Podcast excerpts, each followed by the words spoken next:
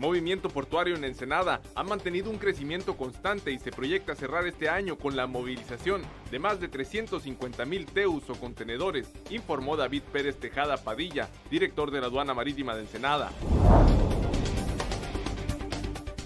Aunque los diferentes incendios forestales afectaron más de 8.551 hectáreas en distintos puntos del municipio de Ensenada y parte de playas de Rosarito, la afectación fue mayoritariamente en zonas de chaparrales y no en áreas arboladas, informó Julio Obregón Angulo, director de Protección Civil Municipal.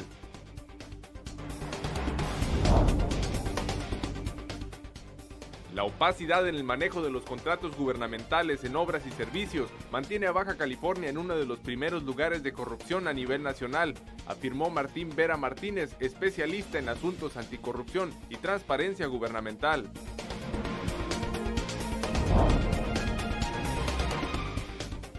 recurren al Tribunal Federal de Justicia Electoral en contra de la ampliación del periodo de dos a cinco años del gobierno de Jaime Bonilla Valdés. Armando León Petanic, presidente de la Federación Baja California de Coparmex, interpuso dicho recurso a título personal.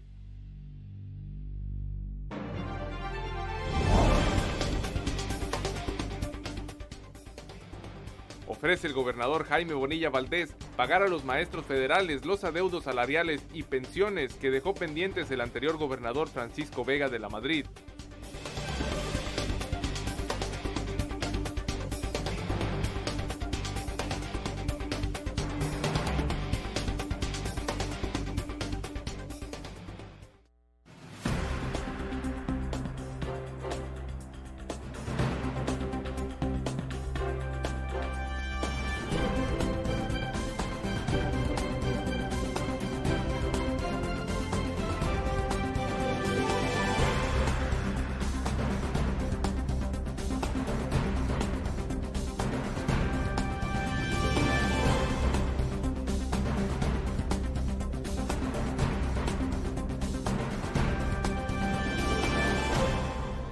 Muy buenos días, bienvenidos a Zona Periodística de este miércoles 6 de noviembre de 2019. Zona Periodística es una coproducción del periódico El Vigía y en La Mira TV. Y el movimiento de carga en el puerto ensenadense se ha incrementado en más de un 25% comparativamente esto al 2018 y ello también representa mayores ingresos fiscales. El administrador de la aduana marítima de Ensenada, David Pérez Tejada Padilla, nos informa al respecto. El movimiento portuario en Ensenada ha mantenido un crecimiento constante y se proyecta cerrar este año con la movilización de más de 350 mil contenedores, informó David Pérez Tejada Padilla, director de la aduana marítima de Ensenada. Pues eh, el, 2019 ha sido un año eh, con, cifras muy alentadoras, eh, con, un crecimiento pues, exponencial en cuanto al incremento del despacho de las mercancías. Calificó el 2019 con un año excepcional en cuanto al crecimiento en el despacho de mercancías y agregó que hasta la fecha ya son más de 290 mil los contenedores que se han movilizado a través del recinto portuario. Señaló que a la fecha ya se han rebasado los más de 19 mil 500 millones de pesos captados a través de la aduana marítima y se tienen algunas operaciones que todavía pudieran generar mayores ingresos, tanto en impuesto al valor agregado como del impuesto especial de exportación. Eh, yo diría en un 25% este, por encima de lo que se recaudó el año pasado ¿no? en, cuanto a la alza de, la recaudación. Esto es principalmente eh, por materia de hidrocarburos, lo que se genera de IEPS. Estimó que en cuanto a la captación fiscal se pudiera alcanzar un porcentaje superior al 25% comparativamente con lo captado durante el 2018 ha sido uno de los mejores años en este concepto para Ensenada, informó para Zona Periodística Gerardo Sánchez García. En otros temas, Martín Vera Martínez, catedrático e investigador del tema de la corrupción en México, señaló que la opacidad en los contratos en las obras y servicios gubernamentales es lo que ha colocado a Baja California como una de las entidades con más actos de corrupción en el país Hay dos cosas. Una, que la ley no les da la atribución de participar con opiniones en cómo están desarrollando los, los, concursos de, de, obra pública o de adquisiciones de cualquier bien o servicio por parte de la pública. No hay ninguna ley que les diga que deben de generar una opinión para mejorar los procesos. Una. Y dos, hay una, hay una competencia interna muy fuerte en instituciones que hace que se pongan el pie y se dejen con las, las instituciones. De hecho, se está tratando de resolver, hay, hay, una decisión que fue buena, digamos, por parte del gobierno federal, que ocurrió hace el mes pasado, que es que ya hay un decreto por el cual los órganos internos de control ya no les va a nombrar el titular de la Secretaría, sino los va a nombrar directamente la Secretaría de la Función Pública. Entonces, dejan de ser juez y parte. Lo que hay que ver ahora es si les dan facultades para realmente contribuir a enriquecer los procesos. Eso es lo pendiente. Pero yo hasta el momento veo que en, las, eh, en la agenda del Congreso Federal o en la agenda del Congreso local no hay ningún proceso de reforma a esas leyes, y menos que se esté considerando este tipo de temas que son tan, tan importantes para combatir la corrupción o mejorar los procesos de compra y contratación del sector público, que son el nudo gordiano, ¿no? digamos, el cisne negro de la administración. Y en otras noticias ofrece el gobernador Jaime Bonilla Valdés cubrirle a los trabajadores docentes federales los adeudos pendientes que dejó la administración de Francisco Vega de la Madrid. Esto fue en una reunión celebrada en Tijuana. Este próximo viernes 8 de noviembre, el gobierno del estado generará una nómina extraordinaria para pagar a los más de 560 maestros interinos que pertenecen a la sección 2 del Sindicato Nacional de Trabajadores de la Educación, CENTE, una parte del adeudo por salario y prestaciones. Alrededor de 10 millones de pesos serán repartidos, es decir, apenas un 35% del adeudo que el gobierno anterior tenía con esta parte del magisterio, cantidad que asciende a 30 millones de pesos. Previamente, desde la mañana de este martes, un grupo de alrededor de 250 personas entre maestros, alumnos y padres de familia se presentaron afuera de las instalaciones del sistema educativo estatal para exigir el pago de salarios a maestros interinos y por ello exigieron una reunión con el gobernador del estado, Jaime Bonilla Valdés. Hay un acuerdo ya por parte de él, un compromiso de que este viernes emiten una nómina de un 35% de la deuda que se estima, según lo que ellos tienen, en 30 millones de pesos. Es decir, que este viernes ellos anuncian una nómina este, que esperamos nada más que la confirmen el día de hoy más tarde para que el viernes tenga una salida parcial, porque están viendo la cuestión de la deuda estatal y es muy grande. Entonces ahorita vamos a avisar con los compañeros que hay una ruta que se va a diseñar para que se vaya solucionando a la brevedad, como ya está anunciado por parte de él, anunciaba que en este mismo mes de noviembre se resolvía el adeudo histórico. Entonces hay un avance ahorita con los compañeros, parece que les está agradando que en primer lugar que nos atienda, que nos reciba porque eso da una muestra de confianza y la confianza pues va tanto de aquí para allá como de allá para acá. Entonces parece que tenemos este bueno, tenemos un gobierno que nos escucha y que nos atiende, que es lo que nosotros queríamos, ¿no? Juan Vázquez refirió que los compañeros sindicalizados se sienten confiados con el nuevo gobierno al recibirlos para dar solución a sus problemas de adeudo a interinos, movimiento de personal y acceso al Fondo Nacional de Educación para Maestros, FONE. El adeudo que nosotros teníamos registrado era de 22 millones de pesos. El adeudo que ellos tienen registrado es de 30 millones de pesos y se comprometen a pagar a la brevedad de esta semana la tercera parte del adeudo para empezar a caminar y saldar el adeudo total. Van a definir ruta el día de hoy con el secretario de Finanzas y a la brevedad van a empezar a entregarnos fechas y plazos para que la gente pueda empezar a ver que transite esto de las nóminas extraordinarias. Comentó que el secretario de Finanzas, Adalberto González Higuera, les dará a conocer la ruta para saldar el adeudo restante, es decir, alrededor de 20 millones de pesos. Informó Ángel Ramírez.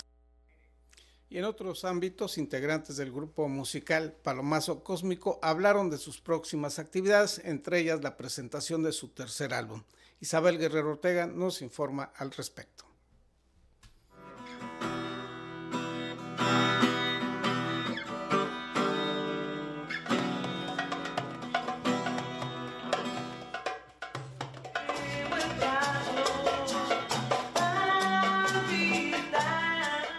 Formado en 2014 e integrada por Mar Leal, Gabriela Bastidas y Timna Baltodano, Palomazo Cósmico es una agrupación musical que explota la teatralidad sobre el escenario, presentando letras originales a través de sonidos que van desde el rock, la psicodelia y el folclore. Y ahora en ese tercer disco, Trígono de Fuego, quisimos eh, juntar el material de unas canciones que teníamos por ahí rezagadas, así como tres canciones nuevas que habían salido en el transcurso de nuestra gira y el regreso ¿no? En lo que llegamos como a volver a esa estabilidad, a esa rutina.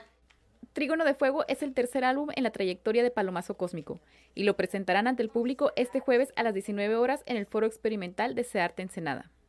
Uh, este disco viene un poco pues más con este con el juego ¿no? de diferentes este, no sé, tonalidades, ritmos, eh, voces, ¿no? de todo, o sea, tratamos ahora sí que ponernos a prueba también ¿no? con estas y como el show sobre el escenario es el sello de Palomazo Cósmico, no se podría esperar menos en la presentación de su tercer álbum.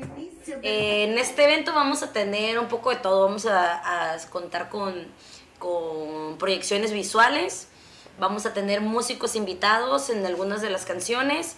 Vamos a tener un, eh, una bailarina invitada, este, vamos, un chico que baila break dance. Traemos toda una flota de, de amigos que, que nos van a acompañar en este evento. Con la intención de no dejar a nadie indiferente, a la lista de artistas colaboradores se suma el apoyo de una bailarina experta en danza aérea. Es un evento que dura dos horas, un evento gratuito completamente para todas las edades. Así que es para toda la familia. Para Zona Periodística con imágenes de Abraham Galvez, Isabel Guerrero. Vamos a ir a una pausa comercial y después un amplio reporte sobre los incendios ocurridos en Ensenada tanto el día de ayer como en los últimos días.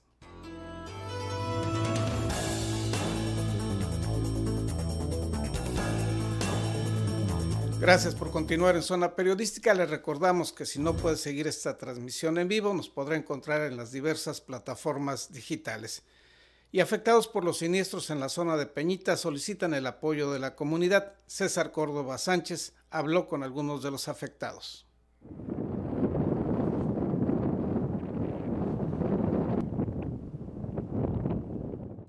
Pues sí, tengo que dejar, el trabajo porque este, me preocupa más, o sea, pues aquí donde vivir, pues tengo familia, pues este, no, no, hay donde pues eh, quedarse. Así como Federico Sánchez, alrededor de una veintena de familias perdieron todo su patrimonio la semana pasada durante los incendios forestales en Peñitas. Su hogar, en el que habitaban cinco adultos y dos menores, quedó consumido por las llamas y actualmente, mientras cuida las pocas pertenencias que le quedan y duerme en una casa de acampar, la ayuda para la reconstrucción de las viviendas comienza a llegar gracias al apoyo de diversos grupos voluntarios y donadores ensenadenses. Sin embargo, a palabras de don Federico, el apoyo del gobierno aún no se ha hecho notar. Pues este, han dicho, pues nos prometo pues que sí, pero o sea, hasta ahorita no. O sea, este, toda esa ayuda pues están llegando de afuera particulares. Don Federico Sánchez señala que prefirió quedarse en el lugar del siniestro a salvaguardar las pocas pertenencias que le quedan por temor a que las cenizas avivaran el fuego, ya que el calor continúa y las posibles causales y combustibles siguen latentes en la zona. Sitio en el que tras un recorrido encontramos botellas y basura regados en las inmediaciones de Peñitas.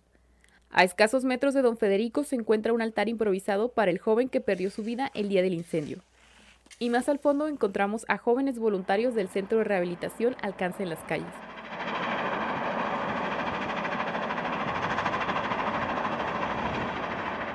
Más que nada venimos a apoyar a las personas en los damnificados, ¿no? con las personas que sufrieron el daño de ahora que hubo el incendio. Venimos a apoyar para limpiar sus, sus terrenos y todo eso nada más. A este grupo se suman bomberos voluntarios y otras asociaciones. Estamos aquí, pues, ahorita mi primo y yo, y, y, van a venir otros compañeros que nos nació darle un poquito a la ciudadanía de lo mucho que nos ha dado. ¿Y qué es un poquito? Pues empezamos a recolectar un poco de material y nosotros mismos comprando material para ayudar a una familia a construirle parte de su casa. Y pues estamos tratando de ayudar a la más gente que podamos. Tenemos un grupo que estamos levantando fondos, tenemos una página de GoFundMe con el nombre de Baja Fire Victims. Respecto a esto, Rey Ochoa destaca que no solo las víctimas del incendio necesitan ayuda. Estamos ayudando a los bomberos voluntarios de, de la misión porque están peleando los incendios en equipo, uh, con tenis, con zapatos normales. Uh, muchas veces te, se tienen que despegar de la lumbre porque no, no tienen el equipo para seguir luchando. Todo, todo, todo ayuda. Pueden hacer una gran diferencia con poquito. Para Zona Periodística, con imágenes de Darío Urijalba, Isabel Guerrero. Y sobre este tema habló el director de Protección Civil, Julio Obregón Angulo, quien hizo un reporte generalizado de los daños ocasionados por los siniestros en los últimos días. Aunque los diferentes incendios forestales afectaron más de 8.581 hectáreas en distintos puntos del municipio de Ensenada y parte de playas de Rosarito, la afectación fue mayoritariamente en zonas de chaparrales y matorrales, más no en áreas arboladas. En el reporte que tenemos por parte de la comunidad de la, de la San José de la Zorra fueron 1.800 hectáreas que afectó en esa zona y un porcentaje que no viene muy definido en su reporte, pero viene que afectó la zona de los encinos. Julio Obregón Angulo, director de Protección Civil Municipal, informó que oficialmente se tiene el registro de 53 viviendas totalmente consumidas por el fuego y la muerte de dos personas a causa de estos siniestros. Referente al número de personas que resultaron damnificadas, el funcionario municipal indicó que se tienen cuantificadas a 76 quienes ya no se encuentran en refugios gubernamentales, sino que tras perder sus viviendas se refugiaron con familiares y amigos. Muchas de ellas este, nos reportó eh, la misma DIF Bienestar que eh, normalmente iban a montar, este, iban a dormir en la noche. Muchos de ellos eh, optaron por estar con algún familiar o con una amistad, pero parte de las indicaciones que dio el alcalde es que se brindara el, el apoyo ya directamente en la zona para ayudar al regreso a la normalidad en la zona. Obregón Angulo indicó que tanto Protección Civil como la Dirección de Bomberos Municipales se mantienen alertas ante la posible ocurrencia de más incendios, tanto en el área urbana como rural, y reiteró el llamado a la población a no encender fogatas, tirar colillas encendidas de cigarrillos, ni arrojar basura que pueda provocar un incendio. Informó para Zona Periodística Gerardo Sánchez García. Y en más sobre este tema, un incendio ocurrido ayer en las inmediaciones del Colegio de Bachilleres del Cañón de Doña Petra ocasionó la evacuación de este plantel.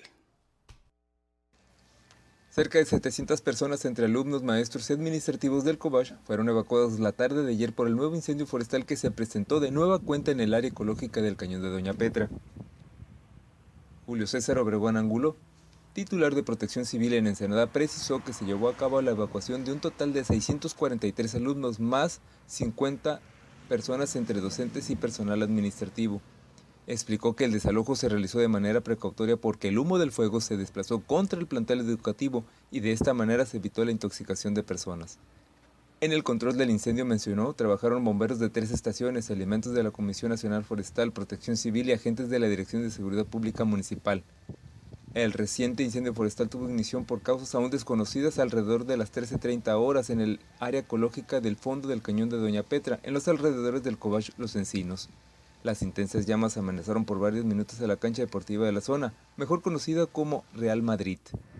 Cabe mencionar que el domingo pasado alrededor de 15 hectáreas de pastizal y arbusto fueron consumidas por llamas del incendio forestal que se registró a las 12 del mediodía en el área cercana al Cobach. Para Zona Periodística, César Córdoba. Vamos a ir a una pausa comercial y continuamos aquí en Zona Periodística.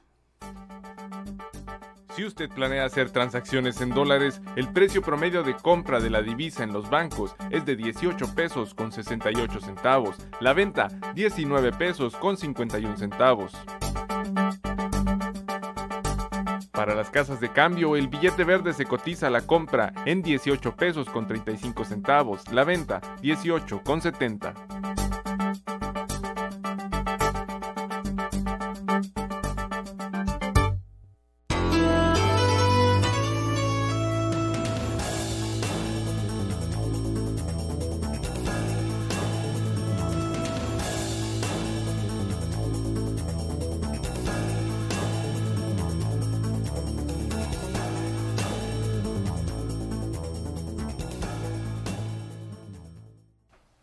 Continuamos aquí en Zona Periodística. Nos acompaña Berta del Carmen Martínez Villalobos, quien es representante del CETNESMAR y nos viene a hablar sobre dos importantes actividades que se estarán realizando durante este mes en dicha institución educativa. Bienvenida, buenos días. ¿Qué tal, Gerardo? Muchas gracias por, por atendernos y por pues, este medio para poder difundir estos eh, importantes eventos. Realizan primeramente este foro, este octavo foro del agua, aire y suelo. ¿En qué consiste?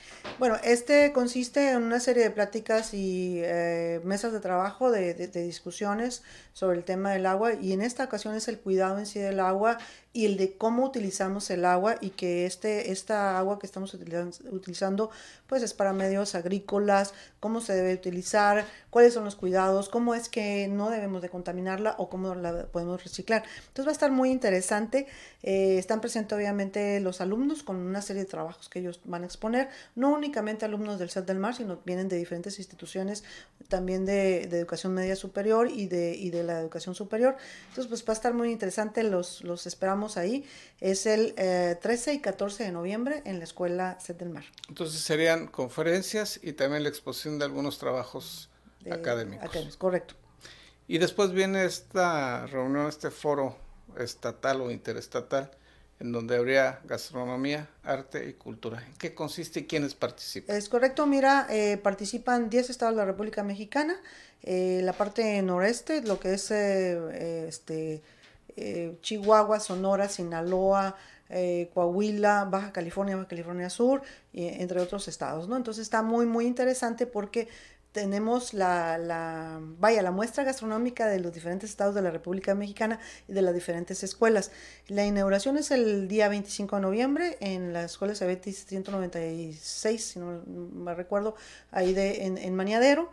Este, y después de ahí eh, se trasladan a Maniadero en, la, en el, en el este salón de, de, actos que tiene Maniadero y ahí va a haber una serie de, de este, eh, eh, cuestiones culturales, ¿no? Que van a, van a intercambiar los muchachos y las muchachas y pues esperamos ahí a todo el público que puedan estar ahí, ¿no? ¿Estas actividades son abiertas al público en general? Todas son abiertas, no tienen ningún costo y bueno, este, te agradecemos mucho este medio para hacerles patente a todos los ciudadanos que están cordialmente invitados, que es una muestra gastronómica también, va a haber una muestra gastronómica el siguiente día, que, que es totalmente gratuita, es en el set del mar a partir de las 4 de la tarde.